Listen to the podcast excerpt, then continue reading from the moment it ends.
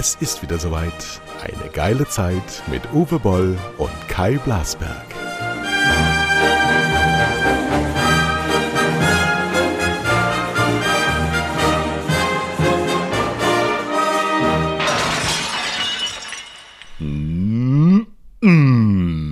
So, das war jetzt nämlich wieder mit Opener. Ja, den habt ihr ja vermisst beim letzten Mal und vorletzten Mal.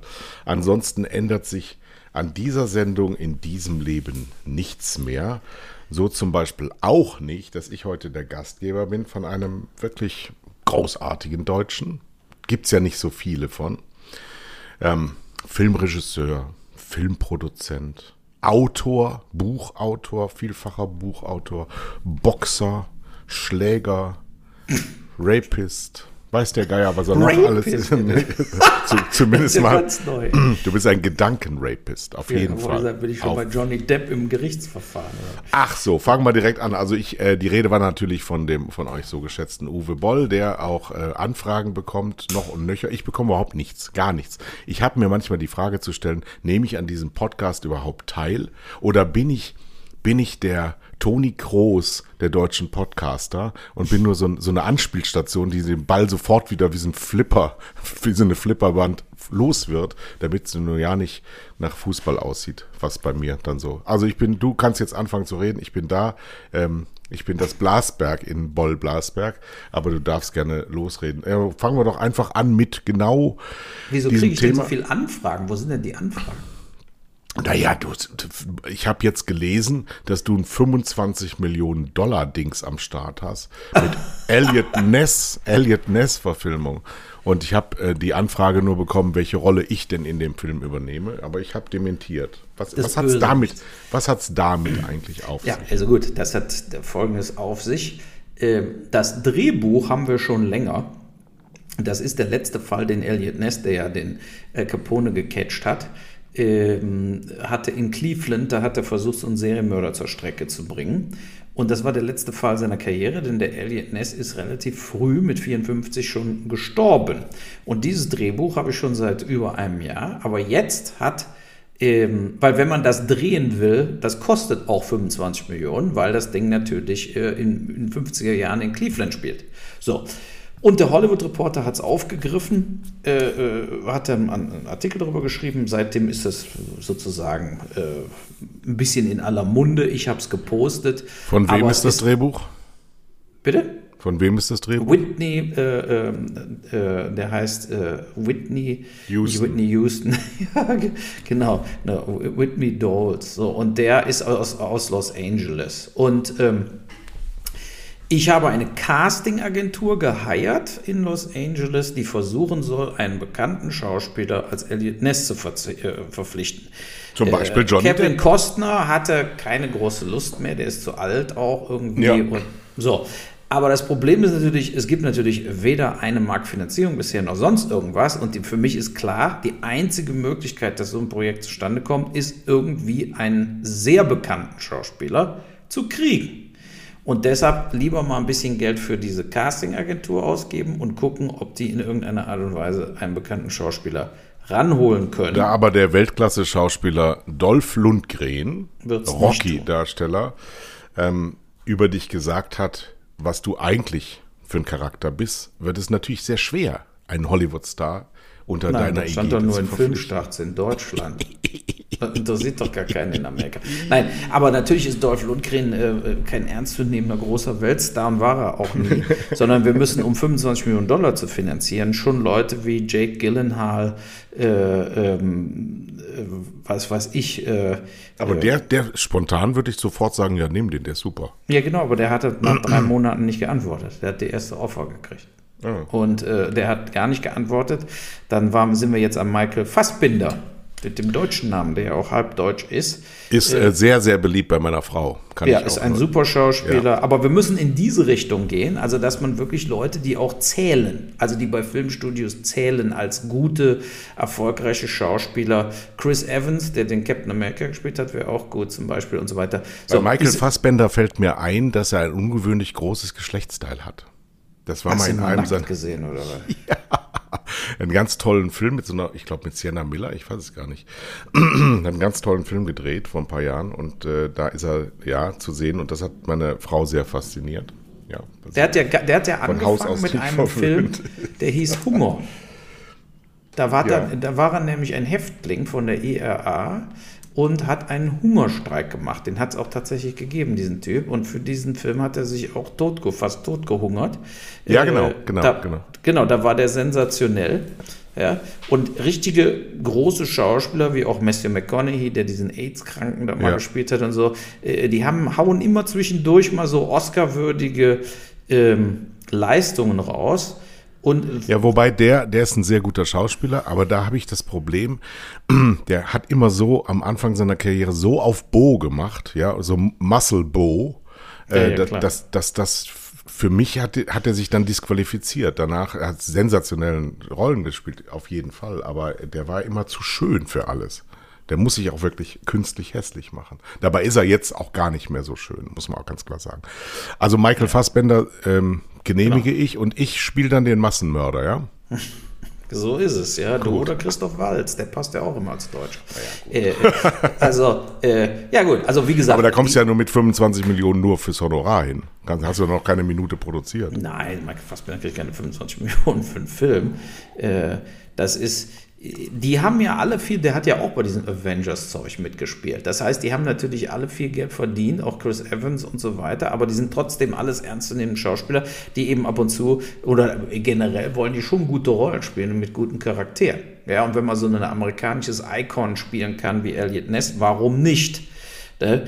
Ähm, und ähm, ja, wie gesagt, wir werden sehen, ob dieser Film jemals existiert. Ist auf jeden Fall weit außer meiner, äh, also da kommt gar nicht die Frage auf, ob ich das selber finanzieren kann. Deshalb ist das gut, dass der Film, äh, der, durch eine Besetzung könnte man natürlich so einen Film tatsächlich finanziert bekommen, weil es gibt mittlerweile so viele Streamer und so viele Studios. Äh, Cannes ist ja gerade zu Ende gegangen ähm, mit einem schwedischen Gewinner oder irgendwie skandinavischen Gewinner. Und da waren anscheinend in Cannes, wurden viele Deals abgeschlossen. Äh, der, der Markt ist zurück. Ja, und weil eben zu guter Letzt äh, diese Firmen alle wie hier Fred Kogel, Leoni und so, die sind ja alle finanziell Leonine, ausgestattet. Leonine, nicht Leoni. Leoni. Ja, die sind ja quasi alle von Hedgefonds ausgestattet, die wiederum oft Milliarden haben und äh, die schmeißen mit dem Geld rum. Ne? Ja. Und aber zu guter Letzt müssten die die Filme dann an Streamer weiterverkaufen. Ja. Ne? Weil aus dem Kino holen sie kaum noch Erlöse. Und ähm, so, also ich werde äh, äh warten ähm, mit, dem An mit der Ansprache an Netflix und Co., ja, äh, bis ich irgendeinen Cast habe, weil ich weiß, wenn ich das so einreiche, wird er natürlich niemand finanzieren. Aber wenn ich Glück habe und kriegen bekannten Schauspieler, dann kriegen wir auch drumherum gute Schauspieler. Das ist dann wie so ein Domino-System. Ja? Wenn so ein Michael Fassbinder zusagen würde, kriegst du auch für die Nebenrollen gute Leute. Leider äh, nicht Ray Liotta, der ist gestorben ne, mit 67, mit dem habe ich zwei Filme gedreht. Der hätte da sehr gut reingepasst für so eine äh, Nebenrolle. Ähm, ist im Schlaf gestorben.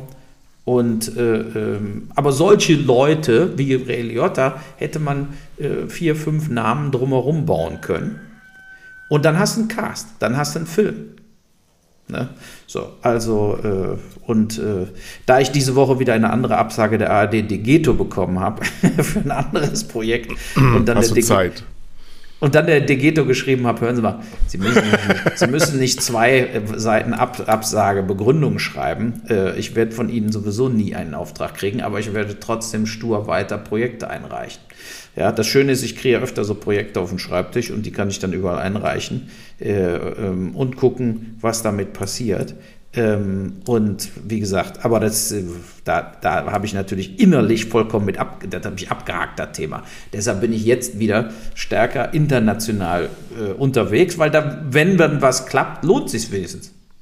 Das muss man ja ich, auch äh, bekomme, ich bekomme ähm, Besuch von Dirk Schweitzer übermorgen. Ach, dann kann ich mich ja, ja nochmal stark machen für deine Interessen. So, ich habe ja, jetzt was, was macht Splendid, musst du ihn mal fragen. Also wollen sie wieder in, in größere Produktionen einsteigen oder ja. wollen sie eigentlich im Moment nur ihre Library vermarkten? Ne? Damit fahren sie ja finanziell nicht schlecht. bei Splendid, muss man ja mal so sehen. Das kaufmännische Grundprinzip besagt, dass man mit geringstem Aufwand den größten Erfolg anstreben soll. Ja, genau. Ja, mal gucken. Äh, wo waren wir denn? Was wollten wir eigentlich? Ach ja, Wir wollten- Champions League, ne? Also, Nein. Wie nein? Fußball muss aufhören. Ich will diese Sportart verbieten. Ja gut, du bist doch jetzt erstmal das letzte Spiel gewesen, gestern Abend. Am besten war doch Toni Kroos Interview danach im ZDF, Ja. wo er gesagt hat, die beschissensten Fragen, hör einfach auf und sich abgewendet hat. Und da muss ich ihm vollkommen recht geben. Also es Dieser gibt- es gibt zwei Idiot Aspekte. vom ZDF hatte von Tuten und Blasen keine Ahnung. Nils Kaben. Nils. Kaben macht ähm, seit, also nach meiner Wahrnehmung seit 30 Jahren diesen Job. Ich weiß gar nicht, ob der Job überhaupt irgendeinen Inhalt hat. Also Field Reporter, der vollständig überbezahlte Jungs nach, direkt nach einem extrem emotionalen Ereignis irgendwelche Fragen stellt, ähm, die selbst bei intelligentester Beantwortung keinerlei Mehrwert in sich tragen, sollte man insgesamt überprüfen, was das überhaupt alles für ein Event war. Das hat nämlich äh, irgendwie eine Stunde später angefangen, Ja. weil die ganze Organisation überfordert war. Übrigens muss ich auch sagen, ähm, passt in mein Frankreich-Bild dieser Tage. Ich war ähm, ja auf Mallorca, bin jetzt mit dem zweiten Hund wiedergekommen. Wir haben jetzt äh, die große Vereinigung von Emma und Fiete gefeiert und die küssen sich. Das ist ganz, ganz süß auf jeden Fall. Und in Frankreich bin ich äh, beleidigt worden als Deutscher. Ja, das war, das war schon erstaunlich. Also man, man sieht Wie, diesem Im Land. Hotel oder was? Oder Nee, wo? in, der Raststätte habe ich äh, auf zugegebenermaßen äh, nicht besonders fluently French äh, mir Baguettes bestellt an der Raste. Und der hat ähm, absichtlich so getan, als würde er mich nicht verstehen, weil ich ja auch noch eine Gestik habe und ein Baguette auf das gezeigt wird und dann abgelesen wird, was auf diesem Zettel da steht. Äh, Das kann man nicht, er wollte es nicht. Er wollte es mir nicht verkaufen. Er wollte überhaupt nicht. Du, du, konntest sehen, der, der war 20 Jahre alt, höchstens. Ja, du konntest sehen, der hat Marine Le Pen gewählt und der war unzufrieden, da jetzt zu stehen und diesem blöden Arschloch aus Deutschland ein Baguette zu verkaufen. Das ist ekelhaft, ekelhaft. Und dann diese Franzosen, überall in Frankreich kommst du nur mit Französisch durch. Es kann keiner Englisch, es kann keiner Deutsch, es kann keiner Spanisch. Die können, egal was, die können nur Französisch. Ja, Und das, das das, weiß ist- ich doch von Cannes. Diese Unhöflichkeit. Ne? Was denken die denn? Ja. Vor allen Dingen Cannes Filmfestspiele, wo Leute aus 100 Ländern kommen und man wird behandelt wie der letzte Dreck, weil man kein Französisch spricht. Ich hatte Latein in der Schule, spreche natürlich auch nicht mehr, aber, oder konnte ich auch nie. Äh, aber das fiel mir in Cannes auch auf, dass man wirklich behandelt wurde wie der letzte Dreck. Ja. Die mögen das nicht. Die mögen Dienstleistungen nicht. Sie halten sich für als Nation für was Besseres und kriegen jeden Tag äh, vor Augen gehalten, dass sie es nicht sind. Und das muss unheimlich wehtun. Aber ich will auch kein Deutscher mehr sein. Olaf Scholz. Nee, pass auf, ganz kurz noch zur Champions League. Also, ich habe zuallererst mal 30 Dollar gewonnen gegen meinen eigenen Sohn Karlchen.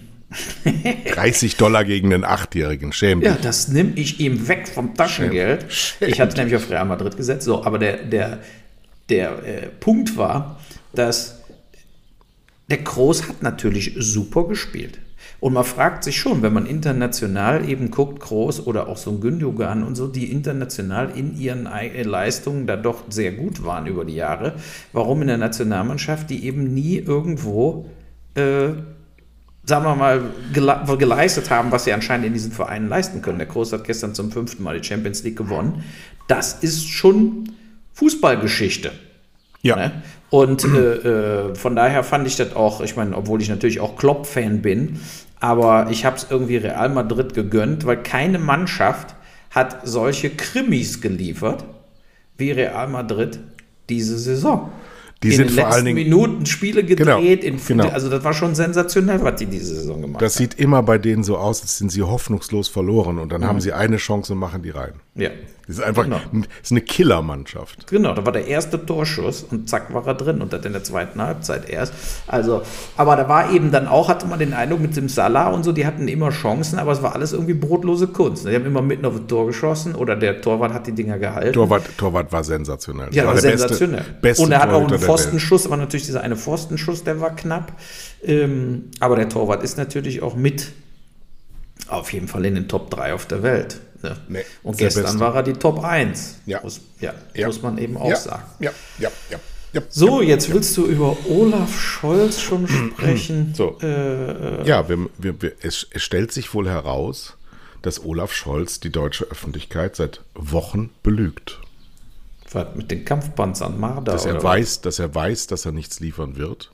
Und? Ja, weil auch sagt, keine Munition da ist. Was willst du denn Panzer liefern ohne Munition? das Gepard. Wir werden ja alle zu Waffenexperten. Nee, ich habe ich hab den Eindruck, ähm, da war ja letzte Woche Sonntag, war ja die Staatssekretärin im ähm, Verteidigungsministerium bei, bei ähm, Berlin, aktuell oder wie das heißt, äh, Ja. Berlin direkt, und hat etwas aus dem Nähkästchen geplaudert, was der deutschen Öffentlichkeit so nicht bekannt war, nämlich dass es auf NATO-Ebene den informellen Beschluss gibt, dass es keine sogenannte schwere Waffenlieferung an die Ukraine geben wird von westlichen Waffen. Das wussten wir nicht, weil uns wurde gesagt, die Engländer und die Amerikaner. Die Amis haben doch diese riesen Flugabwehrdinger da, ich denke, geliefert schon längst. so, also war das eine Lüge, wenn das nicht stimmt.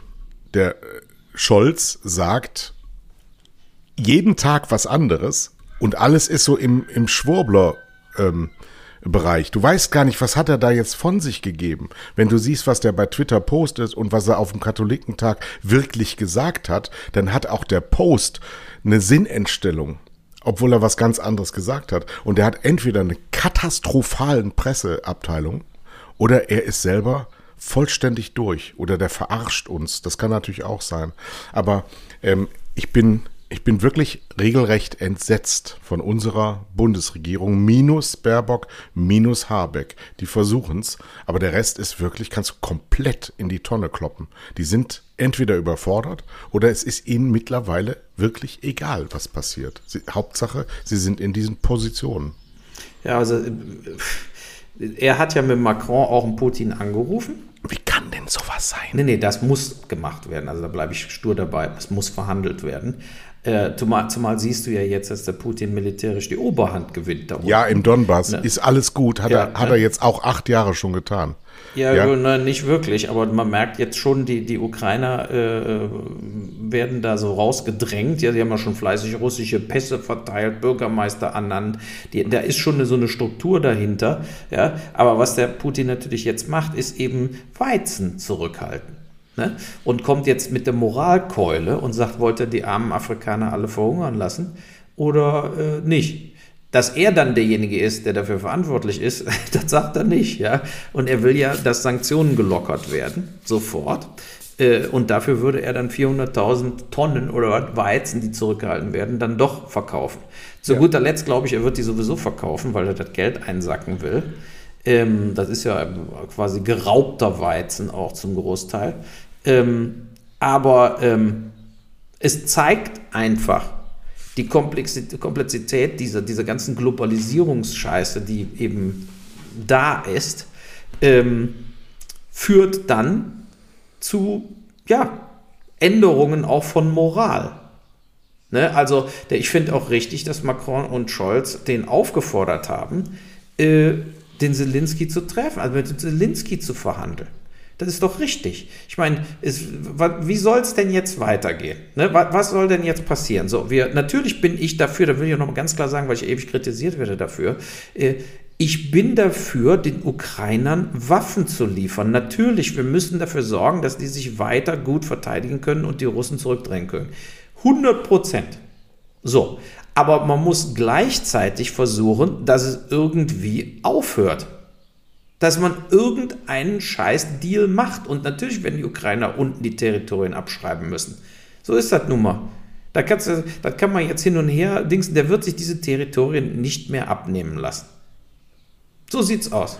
So. Schön. Und, ja, was, was denn? Ja, ich meine, so ist es nun mal. Ne? Glaubst du, der die werden den nochmal komplett da rausdrängen? Der wird immer mehr Militär ranziehen. Der hat mehr Militär und mehr Soldaten und mehr Waffen wie die Ukrainer. Selbst wenn wir denen die, Waffen in den Arsch blasen, weil du hast ja auch nur so und so viele Soldaten, die damit umgehen können und so weiter.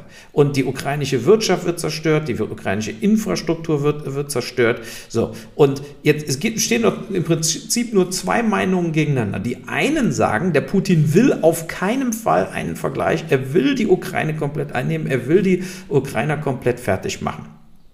So. Und ob das so ist, findet man doch nur raus, wenn man versucht zu verhandeln und guckt, was, was dabei rauskommt. Ja. ja, ja, wollte ich doch sagen. Ja, wir sind, ich, im Prinzip haben wir beide dieselbe Meinung. Wir müssen den Ukrainern helfen, wir müssen denen auch Waffen geben, aber gleichzeitig muss auf äh, äh, und nicht später, sondern besser früher, also so schnell wie möglich, muss doch versucht werden. Gerade auch Zelinskis Interesse muss das doch sein. Zelinskis also wie, Interesse die, muss doch auch sein, dass die Flüchtlinge aufhören, aus, aus der Ukraine wegzulaufen und so weiter und so fort. Ich meine. Die, die Bundesrepublik Deutschland, vertreten durch ihre Bundesregierung, wird sich ähm, durch ihr Verhalten für immer unmöglich machen international. Wir verlieren, also die Bundesrepublik Deutschland zusammen mit Europa verliert so jede internationale Reputation, sodass wir in Zeiten zurückfallen, in denen Amerika, China, ähm, Indien und Russland bestimmen, wo es lang geht. Und Europa hat dann da nichts mehr zu sagen. Ja, da warum? Guckst du den Orban an. Der Orban, der Orban ist in der NATO und in der EU und ja. ist der totale Putin-Fan. Der ja. bezieht einfach weiter, der verstößt gegen alle äh, Abmachungen. Ja. Und trotzdem passiert dem nichts. Der Erdogan versucht sich so durchzulavieren und verzweifelt versucht da irgendwelche Finnen und die Schweden, dass sie nicht in die NATO aufgenommen werden. Zig NATO-Mitglieder, zig äh, EU-Mitglieder arbeiten gegen uns oder gegen die Ukraine und für Russland. Also das ist alles äh, äh, aufgeweicht, ja. So und natürlich ist der Putin ist hier glasklar der Bösewicht. So, er ist aber der Bösewicht mit Atomwaffen und mit einer großen Armee und mit alternativen äh, Wirtschaftspartnern, die ihm die Scheiße abkaufen, die er zu verkaufen hat. Von daher, äh, diese Sanktionen schädigen den Westen mehr wie die Russen. So sieht es doch im Moment aus.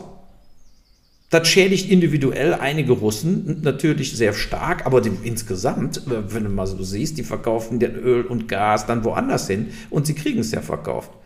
In Südafrika, der Präsident hat gesagt äh, zum Scholz, scheiße, äh, äh, äh, man sollte die, die Sanktionen lockern gegen die Russen. Die brauchen nämlich auch Sachen. Dann ist es ja. Es ist so kompliziert äh, und Moral spielt dann auf einmal gar keine Rolle mehr. Wenn es den Ländern ans Eingemachte geht, und an Massenarbeitslosigkeit und Hunger und so weiter und so fort, ist denen auf einmal die Ukraine doch scheißegal. Ja, genau so ist es.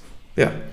Ne? Und das ist, aber das wir ist können natürlich uns doch bitter. Aber was, will, was willst du denn jetzt machen als Scholz? Willst du, wir, guck mal, nach wie vor brauchen wir dieses Gas von Russland.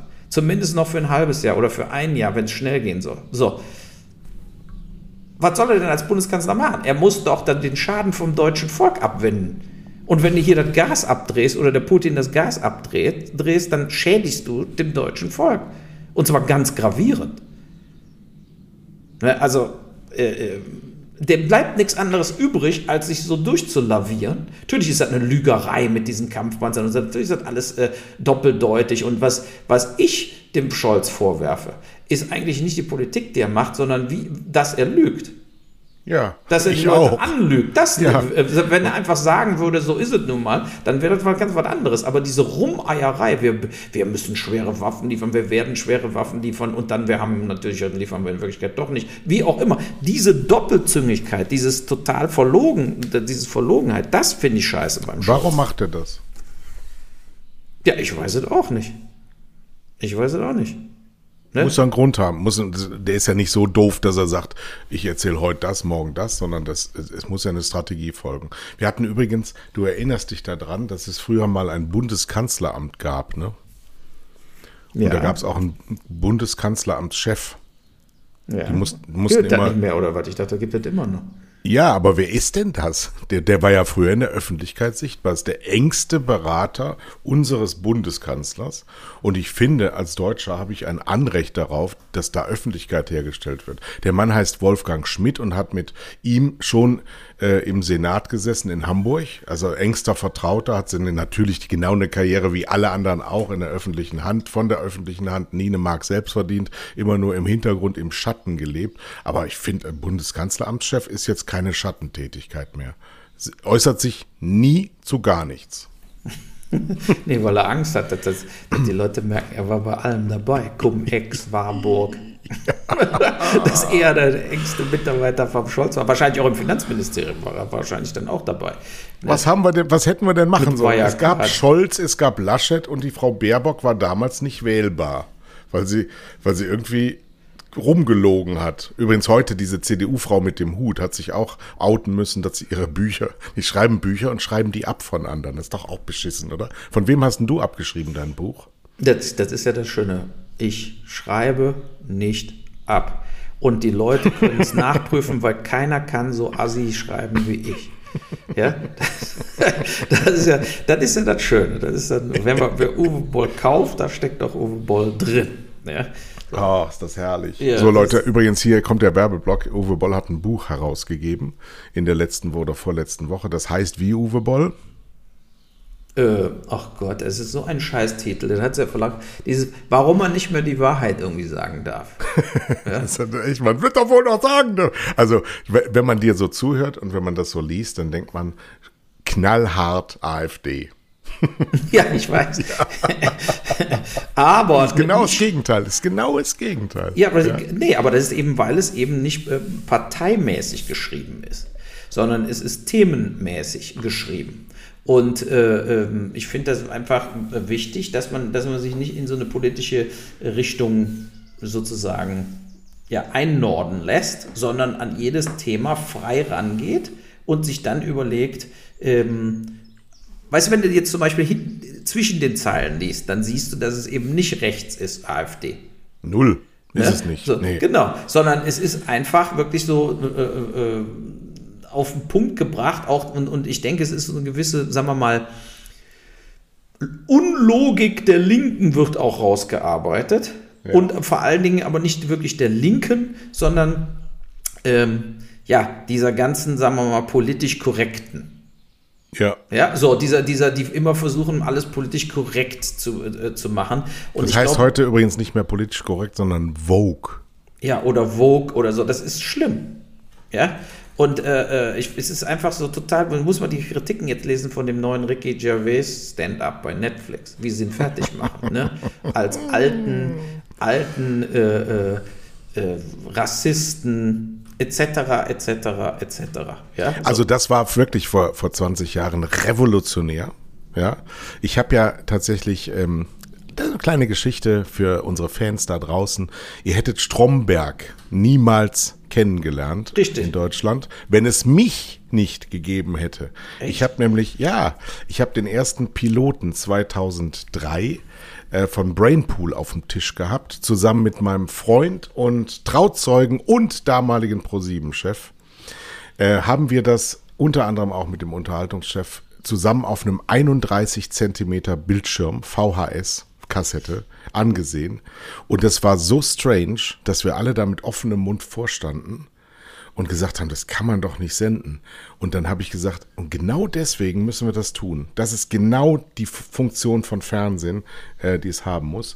Und war ja dann auch ein Riesenerfolg. Aber es basiert, was viele nicht wissen, Stromberg basiert eben auf diesem Ricky Gervais The Office Format, was in England damals schon riesigen Erfolg hatte. Weil sowas Deutsche nämlich gar nicht selber erfinden können. Wir können immer nur nachmachen. Gerade in unserer ähm, Entertainment-Industrie ist praktisch gar nichts von Deutschland, außer die schlechtesten Filme aller Zeiten. Die sind aus Deutschland.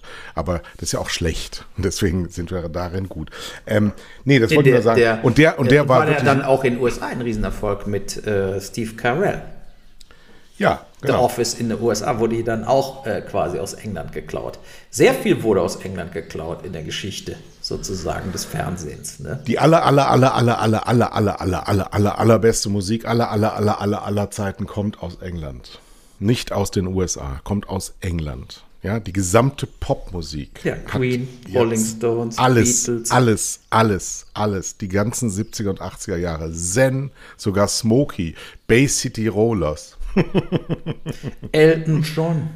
Da da da da da da da da da la da da da da Der da denkt sich da wahrscheinlich, da er, John denkt sich mittlerweile, er hat schon dieses Lied für die Queen-Beerdigung geschrieben, aber mittlerweile denkt er, vielleicht stirbt er eher wie die Queen. Ja. Der überlegt ja, wer singt denn bei mir dann? Ne? Ed Sheeran. Äh, vielleicht. Dann. Sting. Sting. Oder Sting, Sting, Sting mit ist der Police. größte, allergrößte. Sting ist der aller, aller, aller, allergrößte. Und du musst dir übrigens mal anschauen, der Mann ist 70, ja, wie der aussieht. Der sieht aus wie 50. Sensationell. Ja, da Dieses guck dir mal Tom Cruise an, der sieht aus jetzt genauso wie bei Ja, aber Top Sting Gun hat 1, nichts machen lassen. Bei Top Gun 2, ja. ja gut, aber der, der ist ja, der ist ja voll mit, mit äh, chemischen Mitteln. Ja. Ich, die haben, glaube ich, bei Scientology so ein Jungbrunnen-Ding, da schmeißen die den rein. Ja. Und dann bleibt der immer so, wie er ist. Also der hat also äh, gute Gene auf jeden Fall. Aber Anders als Johnny Depp, der aussieht, als würde er saufen und Koks zu sich nehmen. jo. ist er jetzt auch vor der Jury, ne? also die, die Zeugen, die ist ja vorbei, das Ding, und die Geschworenen äh, müssen jetzt ein Urteil fällen. Ich glaube, das Urteil, egal wie es ausgeht, ist für beide verheerend und sie sind beide raus. Ich Also- weiß nicht, warum sowas passieren kann. Ich weiß echt nicht, wie so etwas passieren kann. Ich bin an solchen Sachen überhaupt nicht interessiert, musste aber es wahrnehmen, weil meine Frau den ganzen Tag diese Scheiße anguckt. Und ich frage sie, sie kann nicht mal beantworten, warum sie das anschaut. Und ähm, was da, was wirklich porentief rauskommt, ist totale Frauenfeindlichkeit. Die gesamte Welt ist frauenfeindlich, weil die Frau wird in so einem Hexennarrativ dargestellt, während er das Opfer ist. Und er ist der Säufer, er kommt vom obersten Hügel, er ist derjenige, der eine Frau zusammenschlägt, die nun mal halt körperlich schwächer ist. Er ist der Täter und sie ist einfach nur dumm. So, und Nee, eine sie dumme, ist aber auch ein dummes Arschloch. Sie, sie also ist dumm, ehrlich. sie ist Nee, dumm, ein ja, aber da muss man sie doch vor sich selbst schützen. Was soll denn das? Das tut mir so leid. Die ist Die total im Arsch. Nicht, die tun mir beide nicht leid. Nee, das sind nee. beides verwöhnte äh, äh, Arschlöcher. Ich meine, wen Ja, hat das sie denn gedatet nach Johnny Depp? Hat Elon Musk. Uah. Ja, ja, aber ich meine, der zeigt doch, wie sie aufgebaut ist, ja. Also Aber jetzt mal- jetzt Motto, äh, übrigens ganz kurz. Solange die Kasse stimmt, date ich alle. Ganz Ähm, kurz, Elon Musk, wenn, wenn der so weitermacht, dann ist doch Tesla in seinem Image bedroht, oder? Nee, aber die waren ja schon immer mit bedroht. Die waren Aber der kann doch, dann kann sich doch keiner mehr unserer, unserer Sozialisation Tesla kaufen von einem Vollidioten. Das war doch schon seit Jahren, ist das doch Das so. wusste ich aber Zeugmann. nicht. Aber gleichzeitig ist er auch irgendwie ein Riesengenie und was weiß ich, ja. Jetzt der Twitter-Kauf, vielleicht ja, vielleicht nein, hin und her. Äh, Das ist, da habe ich auch schon so ein bisschen abgeschaltet bei Elon Musk, ja. Und er sagt, er würde jetzt auf einmal die Republikaner wählen.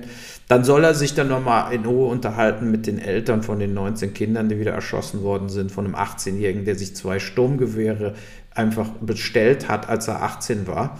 Und äh, Für 2000 Dollar übrigens. ja, und es wird ja wieder nicht. Es, es ändert sich ja wieder nichts. Wieder ist die alte Argumentation wie nach jedem Massaker. Äh, du kannst einen bösen Jungen nur stoppen durch einen guten Jungen mit einer Waffe.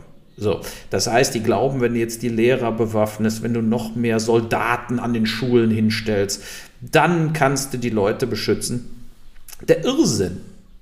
Der Irrsinn. Ja gut, bas der- basierend auf einem Gesetz von 1791. ja, wo du alleine in der Savanne warst und wo wurdest dann massakriert, wenn du keine Waffe dabei gehabt hast, da war das ja noch alles irgendwo halbwegs logisch, dass zu diesem Zeitpunkt du wahrscheinlich eine Waffe brauchtest, sonst war deine Lebenszeit extrem verkürzt. Aber äh, heutzutage... Wobei die Waffen, die die damals hatten, ungefähr 10 Meter weit schossen. Also Genau. ich weiß nicht wie. Ein Schuss pro zehn Minuten. Und äh, ja, das ist alles absurd. Ne, aber ich habe, wenn diese Massakermeldungen aus Amerika kommen, empfinde ich nichts mehr.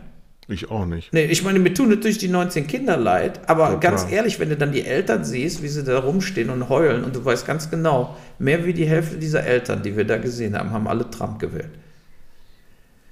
Äh, Das sind tätowierte Ex-Military-Assis und so weiter. Die stehen dann da. So ist es doch. Guck dir doch die Eltern an, wenn sie dann, dann stehen und heulen und wollen dann Gerechtigkeit, sind aber die, die das alles verschuldet haben durch ihre falsche Wahl, durch ihre fal falsche Ideologie äh, in all den Jahren, ja, mit ihren scheiß Pickup-Trucks und so weiter, nehmen von nichts eine Kenntnis von, von Klimaerwärmung oder was man im Leben machen müsste, um irgendetwas Positives äh, zu erzeugen. Ja? Und dann sind sie geschockt, weil ihr individuelles Kind erschossen wurde. Haben aber selber wahrscheinlich vier Winchesters-Dinger zu Hause an der Wand hängen. Also so, so traurig, wie es jetzt anhört, aber, oder so zynisch, so ist es aber doch auch. das ist ja, doch das ist ja das asozial. schrecklich. Das ist asozial. Man kann keine Waffen, man muss, wo ist jetzt auch der Biden? Ich habe ja getwittert, was ist das für ein feiges Arschloch?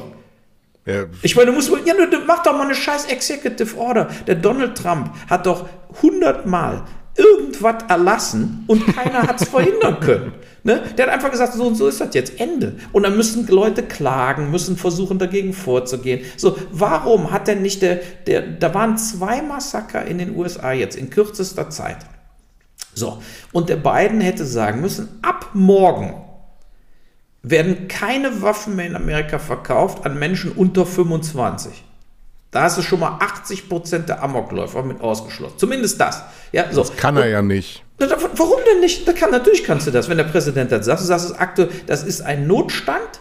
Die, die, die äh, Sicherheit in Amerika der Bevölkerung ist gefährdet. Wir haben viel zu viel Tote durch Schusswaffen.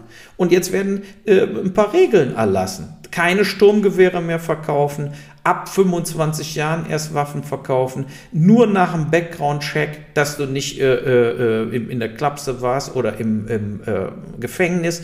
Diese ganzen Sachen. Ich meine, wo ist denn das Problem, solche Regeln mal zu erlassen? Das ist vollkommen Die Kongresswahlen, das Problem in Amerika ist, dass sie keine Demokratie haben, dass sie von Millionären geführt werden, die immer nur ihre Position brauchen, um der Wirtschaft oder ihren eigenen Interessen äh, zu dienen. Sie haben, das hatte alles überhaupt nichts mehr. Das ist die, die, die Führung der westlichen Welt und ist vollständig degeneriertes, auseinandergebrochenes Volk jetzt schon. Die werden enden in einem Bürgerkrieg in Teilen sind sie da jetzt schon drin. Sie werden äh, an, an sich selber ähm, kaputt gehen. Sie sind diejenigen, die dieses Leid, wir sind ja abgelenkt von Putin jetzt gerade, der große böse Mann, aber das ist Amerika schon seit 75 Jahren, ständig und immer. Und es war noch nie anders nach dem Krieg und es wird auch nie mehr anders sein, weil sie, der, der, der, ich habe eben ein, ein, Feature gehört über den, äh, über den, na, jetzt habe ich den Namen vergessen. Ich werde auch. In Amerika über irgendeinen. Ja, den alten, den alten. Ähm, George Bush.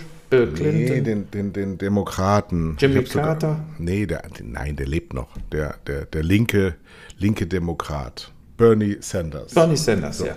So, und der ist in Vermont. Ja. Und in Vermont ist ähm, die Schlüsselindustrie Handfeuerwaffen. So, selbst dieser linke Demokrat, Stimmt, Bernie der unterstützt Sanders, auch die Waffen. Unterstützt auch die ähm, National Rifle Association, die NRA, die diese Woche im gleichen Bundesstaat ihr Jahrestreffen abgehalten hat. Und es, es, sie haben das nicht. Sie haben das zutiefst in sich drin.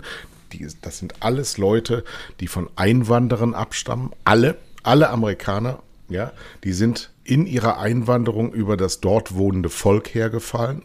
Absolut. Haben es ausgelöscht und das ist die DNA eines jeden Amerikaners. Und jetzt kommt der gesamte Latin-Stamm nach oben geflutet, darf man ja nicht sagen, aber getrackt. Das sind auch Einwanderer. Aber das sind eben auch Auswanderer. Und Auswanderer tragen in sich, dass sie Gründe haben, ausgewandert zu sein. Nämlich, dass es in ihrem Land, da wo sie herkommen, für sie nicht geklappt hat. Das heißt, mit diesem Anführungsstrichen Makel, mit diesem Ballast kommen die Menschen, alle, die in Amerika wohnen, nach Amerika rein. Und dann sind sie Einwanderer und dann müssen sie sich permanent gegen alles Fremde verteidigen, weil ja alles fremd ist, es ist ja nichts vertraut. Und das ist eine DNA, der, der, der, du merkst das auch, wenn du in, ich war ja zehn Jahre in Maine, was, was jetzt wirklich äh, Westdeutschland ist, ist ja. wirklich erstens schön und, und für amerikanische Verhältnisse extrem zivilisiert, also europäisiert. Ja. Fahren alle Volvo und Saab. Übrigens in Vermont und, auch, oder Bernese. Ja, ja, ja, klar, das ja. gehört ja zu diesen ja. Staaten dazu. Und, ähm, aber trotzdem, du kannst mit Amerikanern überhaupt nicht Nähe herstellen. Es geht um, wenn du, wenn du was Persönliches besprichst, dann kriegst du als Antwort ein ganz irritiertes Augenzucken und dann sagen die great und gehen weg vom Thema. Ja? Diese, die haben überhaupt glaub, kein ich Interesse. gleich von der Brücke. Great, aber, aber great, let's do it. Und dann ja. haut er dir auf die Schulter und du springst. Ja. Nee, der, der, die, die sind nicht interessiert an anderen. Das muss man einfach mal so ganz pauschal sagen. Das ist so eine Grundstimmung. Und das merkst du ja auch, egal wo du gehst und stehst. Alles ist so ganz, ganz, ganz oberflächlich. Aber sobald du da ein bisschen dran kratzt, ist das tot. Und da in Maine eben gibt es auch unglaublich viele ähm, Wälder natürlich. Und wenn du da zwei Meilen reinfährst, dann siehst du diese, diese ähm, Wohnwägen, die in den Wäldern stehen. Die, du kannst ja in Amerika ähm, hinfahren, wo du willst, dich, dich, dich setteln. Ja, du musst dann irgendwo angeben, ich wohne jetzt da und dann, dann kriegst du eine Adresse oder sagst, das ist eben die, die Desert Road und da wohne ich jetzt. Und das ist mir auch in Maine passiert, dass mir Leute mit Gewehr entgegengekommen sind. Weil, weil der annimmt, jemand, der daherkommt, der ist für ihn eine, eine Bedrohung. Bedrohung. Ja. Und das, also, wenn du das in Europa machen würdest, Himmels. Also, und deswegen glaube ich, dass wir, dass wir tatsächlich aus Amerika für den Rest unseres Lebens diese Botschaften immer und immer und immer wieder bekommen und dass wir ähm, sowas von verseucht sind in uns selber aus, aus, die, aus, aus, aus dieser äh, permanenten Kommunikation, aus der US-staatlichen Kommunikation, dass wir zum Beispiel, wenn in Frankreich gewählt wird, interessiert das in Deutschland keine Sau. Und wenn in Amerika gewählt wird, sind wir bis nachts um fünf wach und gucken uns das an. Und in Wirklichkeit wird da ständig überall immer gewählt. Und ein Präsident der USA ist immer im Wahlkampf. Der hat nie irgendwann mal eine Zeit, irgendwie zu regieren, sondern der muss immer darauf achten, die nächsten Kongresswahlen sind dran und wenn die, die Republikaner jetzt so, wie es aussieht, das gewinnen werden, dann ist Amerika verloren. Ja, Für immer. Verloren sind sie erst nach der nächsten Präsidentenwahl. Dann ist es ja, endgültig für Aber der Trump kommt ja jetzt aus der Ecke, der wird das wieder machen. Ja, er claimt das ja jetzt für sich. Er hat erkannt, er wird jetzt wieder, war ja auch bei der NRA bei diesem Jahresdings Sprecher. Und ähm, er, weil er merkt, einige Republikaner wollen doch selber und ihn nicht mehr, äh, fängt er jetzt an, schon Wahlkampf zu machen. Ne? Und äh, aktiv, also weil er merkt, äh, irgendwie, er muss sich jetzt sichern. Und was er ja gut kann, ist andere Kandidaten wegbeißen. Das hat er ja damals auch gut äh, hingekriegt. Und der wird jetzt äh, aggressiver und aggressiver werden. Und der Biden ist eben ein Olaf Scholz Amerikas. Er ist eben ein an sich schwacher Präsident. Der ist, der ist nicht unbedingt schwach ähm, in seinen Überzeugungen oder in seinen, äh, sagen wir mal, Plänen. Aber er kommt nicht rüber als Führer. Als, ne, also der kommt so einfach nicht rüber. Der Obama kam irgendwie rüber wie einer, der ist jetzt hier der Präsident. Ja, so. Und leider der Trump auch. Aber er kam rüber als ein komplett durchgeknallter Präsident, aber er kam ganz klar rüber als ich bin Präsident und ich mache, was ich will. Äh, da hatte der gar kein Problem mit. Und äh, der beiden kommt so rüber, äh, heute mal stärker, morgen mal schon senil. Und du denkst irgendwie so, der ist vor allen Dingen auch, wenn der wieder, die denken ja, er tritt nochmal an. Also ich meine, das wäre tödlich. ne? Der ist ja nee, jetzt schon nur aus dem letzten Loch. Der kann doch nicht in zweieinhalb Jahren nee. dann nochmal als Präsident antreten. aber wir haben ja gedacht, dass es Kamala Harris sich da warm läuft, aber ich sehe da nichts, nee. dass die sich warm läuft. Von Nein. der bin ich total enttäuscht. Ja, genau. So, und im Hintergrund ja, aber der, der, der, der Biden hatte die einzige Funktion war, Trump zu verhindern. Das war die einzige Funktion. Richtig. Und deswegen wurde so ein mittelmäßiger Mann aus dem System genommen, der ja acht Jahre davor Vice President war. Da kannst du ja auch eine Menge Einfluss nehmen, wenn du es kannst und wenn du es willst. Aber in Wirklichkeit sind das natürlich auch ähm, Leute, absolute Eliten, absolute Eliten, die alle in Massachusetts da rumsitzen auf, auf Martha's Vineyard. Ähm, und die, die in Wirklichkeit äh, vom Leben in Amerika nicht viel wissen. Nee, wobei er ja aus kleinen Verhältnissen kommt. Aber die meisten von denen kommen aus kleinen. Verhältnissen und dann sind die abgespaced. Ne? Dann haben die auch so, Bernie Sanders hat auch 50 Millionen Privatvermögen. Ne? Also, das ist ja der, dieses, die, die haben, oder die Elizabeth Warren hatte, glaube ich, 60, 70 Millionen und so weiter. Das sind alles Leute, die sagen dann, wir müssen, wir müssen alles den Armen geben, ne? aber ich selber natürlich behalte mal mein Zeug. Also, da, klar, die sind, die sind abgespaced in dem Sinne ähm, vom normalen Leben, aber das sind ja die deutschen Politiker auch zum Großteil anders. Ja, die deutschen Politiker sind natürlich nicht so steinreich, aber die sind trotzdem äh, auch in ihrem Wolkenkuckucksland. Da fliegt dann eben so ein Lamprecht mit ihrem so einem Helikopter in Urlaub. Ne, also, also ich, ich, ich, ich glaube, dass, ähm, ja, aber wir haben das ganz anders auf so eine spießbürgerliche Art und Weise. Ich habe es jetzt nicht recherchiert, aber diese Woche habe ich gelesen, dass der Hubertus Heil, die äh, Frau Lamprecht und die ähm, Franziska Giffey, die jetzt äh, Bürgermeisterin ähm, von Berlin ist, aus ihrer jeweils zweijährigen Amtszeit unter Merkel äh, als Minister ähm, Pensionen, Pensionsanrecht von 4000 Euro haben. Hm. Ich kann das nicht glauben. Nach zwei, nach zwei Jahren. Nach zwei. Jahren. Da, das, Hatte mein Vater nicht nach 40 Jahren bei Leverkusen. Der Nein, hat 3300 Euro, äh, und das war ja schon viel, äh, Rente ja, genau. gekriegt. Durch die, durch die Betriebsrente noch von Bayer Leverkusen. Also ich werde, ich, ich wäre wirklich, war immer Topverdiener, würde, wenn ich weiter bezahlen würde, was ich jetzt nicht tue, nach 45 ähm, eingezahlten Jahren etwas über 3000 Euro Rente bekommen. Das heißt, diese 4000 sind dadurch, dass es äh, eine Beitragsbemessungsgrenze gibt im Gehalt, ja, weil ja immer gesagt wird, die Rente deckt mindestens 44 Prozent des letzten Nettos ab. Ja, 44 Prozent, das war früher mal 67. Mhm. Das darf es auch nicht. Dar darüber machen sich komischerweise in Deutschland überhaupt keine Menschen Gedanken, dass sie alle arm sein werden im Alter. Alle. Ja, wenn, du, wenn du dann nicht in deiner eigenen Wohnung oder deinem eigenen Haus wohnst, was machst du denn dann?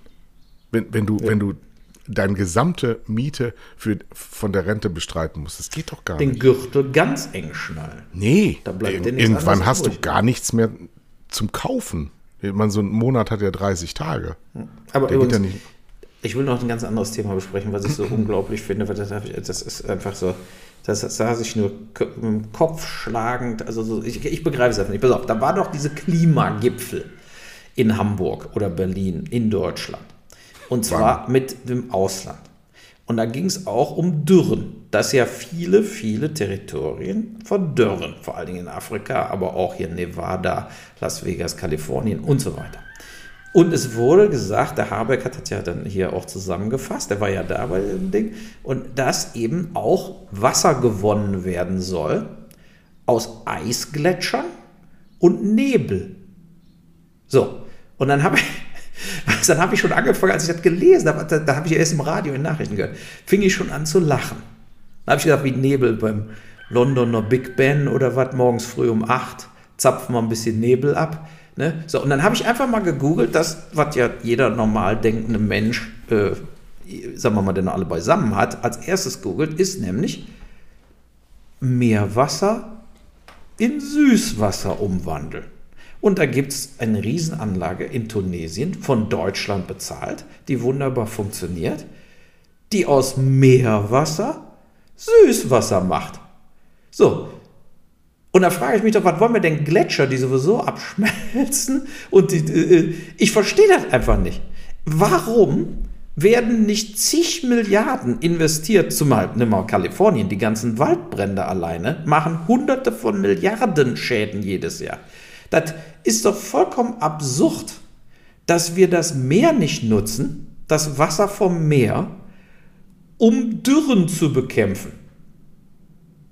Und jetzt sag mir mal, warum Fall, nicht? Was ist das ich, Problem? das gibt genau es doch gar nicht. ich habe auf jeden Fall äh, die Schlagzeile des Jahres 2200. ähm, sensationell, jetzt, jetzt schon Copyright drauf. Ja. Die Schlagzeile wird lauten Meer leer. ja, wenn das wenigstens, das wäre. Ja, guck mal, wir reden doch alle von dem Erhöhen des Meeresspiegels. Der, der, Meeresspiegel wird steigen und Miami und Bangladesch und Holland werden alle weggeflutet. So, jetzt wäre doch ein doppelter Nutzen. Ein doppelter Nutzen wäre doch, wir würden aus dem Meer Wasser abzapfen und mit Pipelines, wir sind ja die Experten in Pipelines, äh, in Dürregebiete bringen. Nach Afrika, da müsste dann eben die Weltgemeinschaft bezahlen, aber in Amerika, die haben so viel Kohle in Kalifornien, warum machen die das nicht? Wo ist das Problem? Kalifornien ist, ist dünn als Land. Du, weißt du, du kannst doch da von Malibu und überall, wo es schon vertrocknet, da ist das Meer 200 Meter entfernt. Also ich, ich raff das einfach nicht. Und das muss mir mal ein Wissenschaftler, vielleicht einer von unseren Hörern, dass die uns Hörerpost schicken, aber einfach mal erklären. Du kannst doch nicht ernsthaft aus einem Klimagipfel, und wir wollen die Dürren bekämpfen mit Nebel. ja, da müsste doch, da hätte doch einer aufstehen müssen, der fragt, seid ihr eigentlich komplett bescheuert? ja, oder mit Gletschereis. Wie willst du denn nach Afrika? Scheiß Gletscher. Äh, äh, die Eisberge sind am Südpol und Nordpol und in Grönland und in den Alpen und so weiter. Wo willst du denn da Eis herkriegen? Äh, ich, ich kapiere es nicht. Das hat mich echt umgehauen, weil das sind so Momente, wo man dann natürlich zweifelt an sich selber. Also man, ich zweifle an meiner Intelligenz. Bin ich wirklich so doof, dass ich Ja. das nicht begreife, dass Ja. man aus Nebel mehr Wasser rausholen kann wie aus den Meeren? Die Also- grundsätzliche, die grundsätzliche Problematik all unseren Tuns ist, dass wir utopiefrei sind. Wir denken die ganze Welt und alles, was wir unter Fortschritt verstehen, immer nur aus dieser einen Prämisse des Getanen. Also, wir, wir können die Zukunft nur denken, indem wir weiterhin nur die Natur rapen, nur die Natur nutzen. Wir können uns nicht vorstellen, dass wir in irgendetwas zurückgehen. Wir können uns nicht vorstellen, dass wir auf irgendwas verzichten, was wir schon haben. Das sind alles Dinge, die die Menschheit in Gänze nicht ausdrückt. Und sie tun immer so in all diesen Gipfeln, als wäre das jetzt gerade nicht akut, sondern das wird, würde kommen. Und dieses Verständnis ist auf der Welt bei den Menschen in der Realität nicht da. Wir wissen nicht, dass wir mittendrin in diesem Ding sind und dass wir uns weiterhin alle miteinander, die gesamte Weltgemeinschaft, keiner ist ausgenommen, weiter so verhalten, wie unser Verhalten das zu dem geführt hat, vor dem wir warnen. Das war jetzt ein einfacher Gedanke, sehr schwierig ausgedrückt. Ähm, es ist alles da. Wir müssen das alles ändern, aber wir tun das gar nicht. So einfach ist es. Und äh, deswegen Ja, Nacht Mattes blaste Käts us. Du hast Ja, wahrscheinlich. aber- aber- recht, aber ich denke, eine Wüste zu wässern ist auch, ähm, hm, Es geht ja nicht um eine Wüste zu wässern. Es geht ja zum Beispiel, jetzt nehmen wir mal der Colorado River, ne? Der, der versorgt ja, unten gibt es ja so ein großes Wasserreservoir, da bei, in Nevada, was ja total Grand Canyon und viel Wüste ist, aber da ist ja auch Las Vegas, die brauchen ja Wasser. Ne? So, das vertrocknet immer mehr. Das ist jetzt schon klar, dass, sagen wir mal, in 10, 15 Jahren hat Las Vegas kein Wasser mehr, nichts. Ja. So, jetzt fragt man sich doch, gerade so eine Stadt wie Las Vegas, die haben ja Kohle ohne Ende. Ja, da, dass da keine Pipeline aus dem Meer rüber gepumpt wird, das sind ja noch nicht mal, sagen wir mal, 500 Kilometer. Das ist ja nichts. Und dass da Ja. nicht eine riesen Entsalzungsanlage dann einfach vor Las Vegas steht, äh, wie so, eine, wie so ein Kraftwerk, ja, das, das geht doch alles. Deshalb habe ich das auch gegoogelt, weil das tatsächlich geht. Es geht. Aber warum wird das denn nicht gemacht? Die, lau die laufen sehenden Auges in Las Vegas ist History. Aber du, du siehst doch, du siehst doch an diesem Beispiel, dass dir dazu Las Vegas einfällt, dass wir und wir über Abu Dhabi lästern wir oder Dubai ohne Ende. Aber in Wirklichkeit ist doch Las Vegas ein riesengroßer Witz der Menschheitsgeschichte. Warum gibt es das denn überhaupt? Wir haben doch in, in Western der 50er Jahre äh, gelernt, dass es verlassene Ortschaften gibt. Die Ghost waren immer- Towns. Genau, die wurden immer, immer gekennzeichnet durch diese schlagenden Saluntüre und diese, diese Dornenhecken, die durch den Wind äh, vorangetrieben wurden. Und das wird mit Las Vegas auch passieren. Wir, wenn wir Dinge aufhören, die schwachsinnig sind und Las Vegas in, in der Grundkonzeption ist schwachsinnig, dann ist das ja nicht schlimm. Das ist ja überhaupt nicht schlimm. ich bin wenn ja es auch Las Vegas Las nicht Vegas, gibt, aber Las Vegas, die Leute, die da sind, die, die, die, äh, die das ist ja eine Geldmaschine. Las Ja. Vegas. So, deshalb frage ich Vielleicht mich doch, die Gier dieser Leute müsste doch schon längst dazu geführt haben. Nee, warte mal. Das, die, die Gier müsste doch dazu führen, dass die sagen, wir müssen die Wasserversorgung sicherstellen. Und die müssten doch zu derselben, der, derselben Überzeugung gekommen sein wie ich, dass na, wir brauchen das Wasser vom Meer, weil in die, unseren Flüssen und Seen ist bald nichts mehr. Also verstehe könnte sein, als Philosoph möchte ich dir antworten, es könnte an der Endlichkeit des menschlichen Daseins liegen, dass das Individuum nun mal halt ähm, sein eigenes Leben zum Mittelpunkt seines Tuns macht und ähm, er sieht, wann das wahrscheinlich irgendwann genug ist und wann es noch nicht genug ist. Und wenn er dann feststellt, dass es genug wäre, weil er früher gedacht hat, es wäre jetzt genug, dann macht er trotzdem weiter und will dann wieder mehr haben. Das nennt man Gier. Die endet aber mit seinem Tod. Und wenn wir jetzt den Menschen noch versehen mit, der, mit dem ewigen Menschheitstraum, nämlich der Unsterblichkeit, dann wird die Menschheit endgültig untergehen. Denn dafür ist das gesamte System des Daseins nicht ausgerichtet, dass wir nicht gehen. Und solange wir daran arbeiten, dass wir möglichst lange leben, werden wir auch immer in unserer Sozialisation gierig sein. Und deswegen wird sich das nie ändern, sondern es wird sich immer mehr verteilen auf immer weniger, die alles besitzen, also zurück zum Feudalismus, wie früher auch. Wir haben als westliche Nation, als demokratische Nation unseren Zenit überschritten und wir müssen jetzt gucken, dass wir nicht runterfallen, sondern abrutschen. Ja, das kann gut sein. Ich hatte dir doch, hatte ich dir das geschickt mit dem, was dieser Typ aus Dubai gesagt hat, dieser Scheich?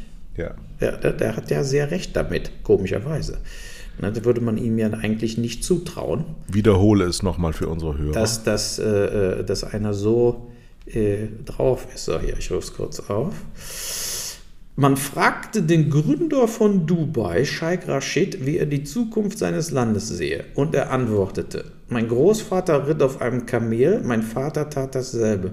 Ich fahre einen Mercedes, mein Sohn fährt einen Land Rover, aber mein Urenkel wird wahrscheinlich wieder auf einem Kamel reiten. Warum sagen Sie das? Es gibt ein paar Prinzipien, die seit jeher alles im Leben bestimmen, um genau zu sein. Harte Zeiten formen starke Menschen. Starke Männer, also würde ich jetzt mal Menschen sagen, starke Männer schaffen gute Zeiten. Gute Zeiten gebären schwache Männer und schwache Männer schaffen harte Zeiten. Viele werden es nicht verstehen, aber der Wohlstand in unserem Land produziert Parasiten, keine Überlebenskämpfer. Und damit hat es genäht. So ist ja. es auch. Ne? Ja. Wir, sind, wir sind anscheinend nicht in der Lage, ähm, wenn man jetzt mal sieht, wer kommt jetzt langsam in die entscheidenden Situationen, die Millennials und die Gen Z-Generation, diese Leute, die in den 90ern und im Jahr 2000 geboren sind. Und die sind natürlich alle gepampert, bis der Arzt kommt.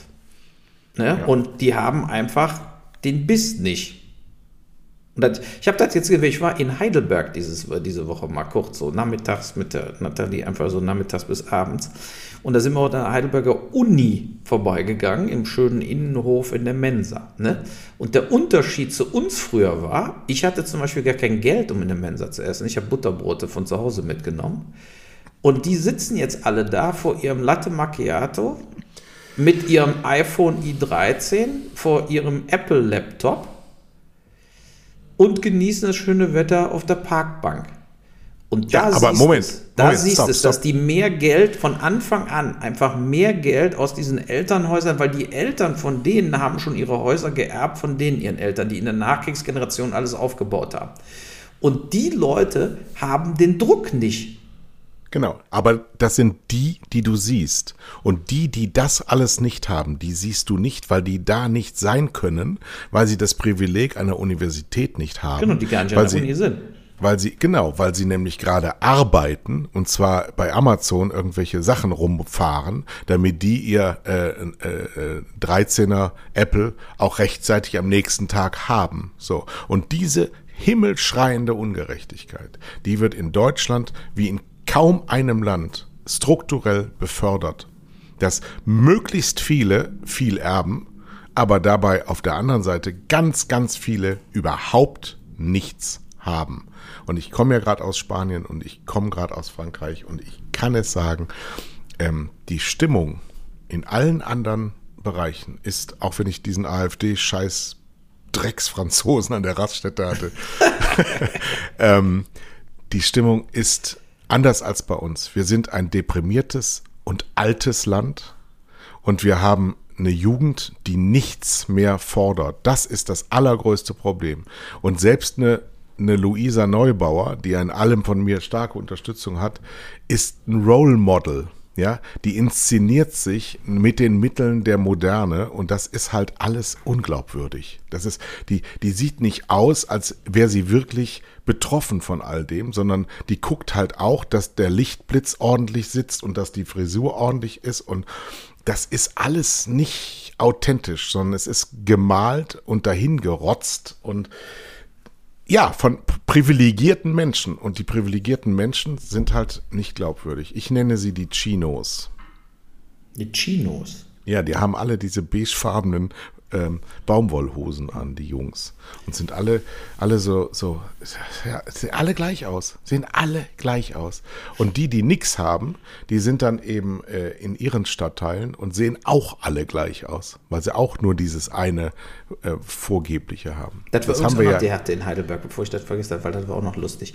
Wir gehen da rum und neben den Hunderten, Tausenden von, das ist ja unglaublich in Heidelberg, der Tourismus. Ne? Also alle Ausländer, die nach Deutschland fahren, enden in Heidelberg äh, äh, in Urlaub. Ja, von Japanern, Chinesen, äh, Spanier. Äh, unglaublich. Aber da kamen dann Horden, also Horden, ich rede jetzt mal von 100 Leuten, von so Studentenverbindungen. Mit ja, Säbel ja, ja. und ah. so weiter. Nee, pass auf. Aber da waren auch Ausländer dabei und Schwarze. Da waren zwei Schwarze komplett mit so einer Uniform an. Und da habe ich auch gesagt, mein Gott, da ist ja die Vogue-Kultur hat ja eingeschlagen bei den, bei den Schlagenstimmen. Also ich meine, ich habe die ja immer für komplette Vollspastis gehalten, ja. Aber in Köln damals gab es das ja auch und so weiter. Ich habe die immer nur für bekloppt erklärt. Aber die hätten niemals irgendeinen braunhäutigen oder schwarzen äh, aufgenommen. Niemals. Das war ja. vollkommen ausgeschlossen. Aber anscheinend haben die sich mittlerweile geöffnet. Also es ist da was passiert. Gut, äh, aber wenn das, ich meine, äh, auch ein, auch ein Schwarzer kann ja ein Rechtsradikaler sein. Also warum nicht? Ne? Ja, aber ich dachte, das passt so natürlich überhaupt nicht. Weißt du, dann hast du so diese 1700 so und so Uniform-Dinge und dann latschen die da rum und dann denkst du, was ist denn hier los? Ich Nimmt weiß nicht, was da, also das, das, dieses ganze, dieses ganze Verbindungsgekrame, das, das ist, so, so schlimm. Blödsinnig. Vor allem immer nur Ausreden, um sich voll die Kante zu geben. Ne? Die ja. saufen sich natürlich schon nachmittags, das war Freitagnachmittag, die waren schon Sternhacke in der Innenstadt. Was ist ja. das eigentlich? Warum sind da auch noch so viele? nee, aber diese Studentenverbindungen werden nach wie vor unterstützt von tonnenweise Leuten, die hoch angesehen sind, oder in Deutschland, ja. also nicht bei mir ja. hoch angesehen, aber die, die gute Jobs haben, die reich sind, die unterstützen diese Uniform-Studentenverbindungsscheiße. Die alten Herren nennen die sich. Ja. Ja, die wollen, die wollen, dass genau das Gleiche passiert, damit alles schön beieinander bleibt und die Ordnung aufrechterhalten. Aber eines Tages, liebe Freunde, mit mir an oberster Front werden die Zinnen erklommen und ihr werdet brennen und hängen in euren Höfen. Ach, du warst auch dabei anscheinend, oder was, oder? Nee, ich bin das Gegenteil. Ich bin ja so ein äh, Sturm Popper. auf die Bazille. Ja, ja. Nee, ich war, nee, ich war, ich war Popeye. Ich war alle drei Wochen. das vergesse ich nicht. Wenn du mir einmal so eine Info gibst, die vergesse ich. Ich habe ich hab tatsächlich, ich habe einen, einen weißen P80X Roller gehabt und zwar im Westerwald, ja, äh, 1982. Ähm, da kann man sich ungefähr vorstellen, ich hatte auch weiße Schuhe und Karottenhosen mit Nadelstreifen, ja, gelben Polunder, gelben Polunder Jo, und äh, Lederschlips und äh, äh, auch so eine, so eine Seitenscheitelfrisur. Gab es damals schon äh, äh, Tommy Hilfiger Zeug? Nein. Noch nicht, ne? aber das Fior war ja der Popper-Produzent dann aus Amerika. Äh, Paddocks, Paddocks Jeans und äh, Fiorucci äh, und Fruit of the Loom. A Fruit of the Loom, Fruit genau. of the genau. Loom. Ich muss, konnte mir auch nicht alles leisten. Ich war ja, ich war zwar, hatte zwar Zeitungsausträgergeld, aber damit kannst du auch keine großen Sprünge machen. Und außerdem gab es im Westerwald ja kaum was zu kaufen. Ich musste ja immer nach Köln fahren. Naja, Montabaur ja. hatte noch kein äh, Factory Outlet. Nee. Da fahre ich ja jetzt immer schön dran vorbei. Ja. Das kam alles durch eins und nein, eins. Nein, nein, nein, Der nicht. reichste Mann im Westerwald. Eins und eins. Ne? Äh, ja, das gab es aber damals alles nicht. Nee, nee, aber jetzt mittlerweile. Deshalb gibt es ja das Factory Outlet. Weil, naja, also. Ey, das ist, das hier, hört ihr das an? Den ganzen Urlaub habe ich nur dieses Gekläffe in den Ohren gehabt. Wenn einer anfängt, macht der andere mit. Jetzt ist ein schöner Zeitpunkt aufzuhören, weil die Köter bellen. So ist es. Ja, ja. dann bis nächste Woche in alter Frische, würde ich sagen. Ne? Jo. Jo. Also, tschüss.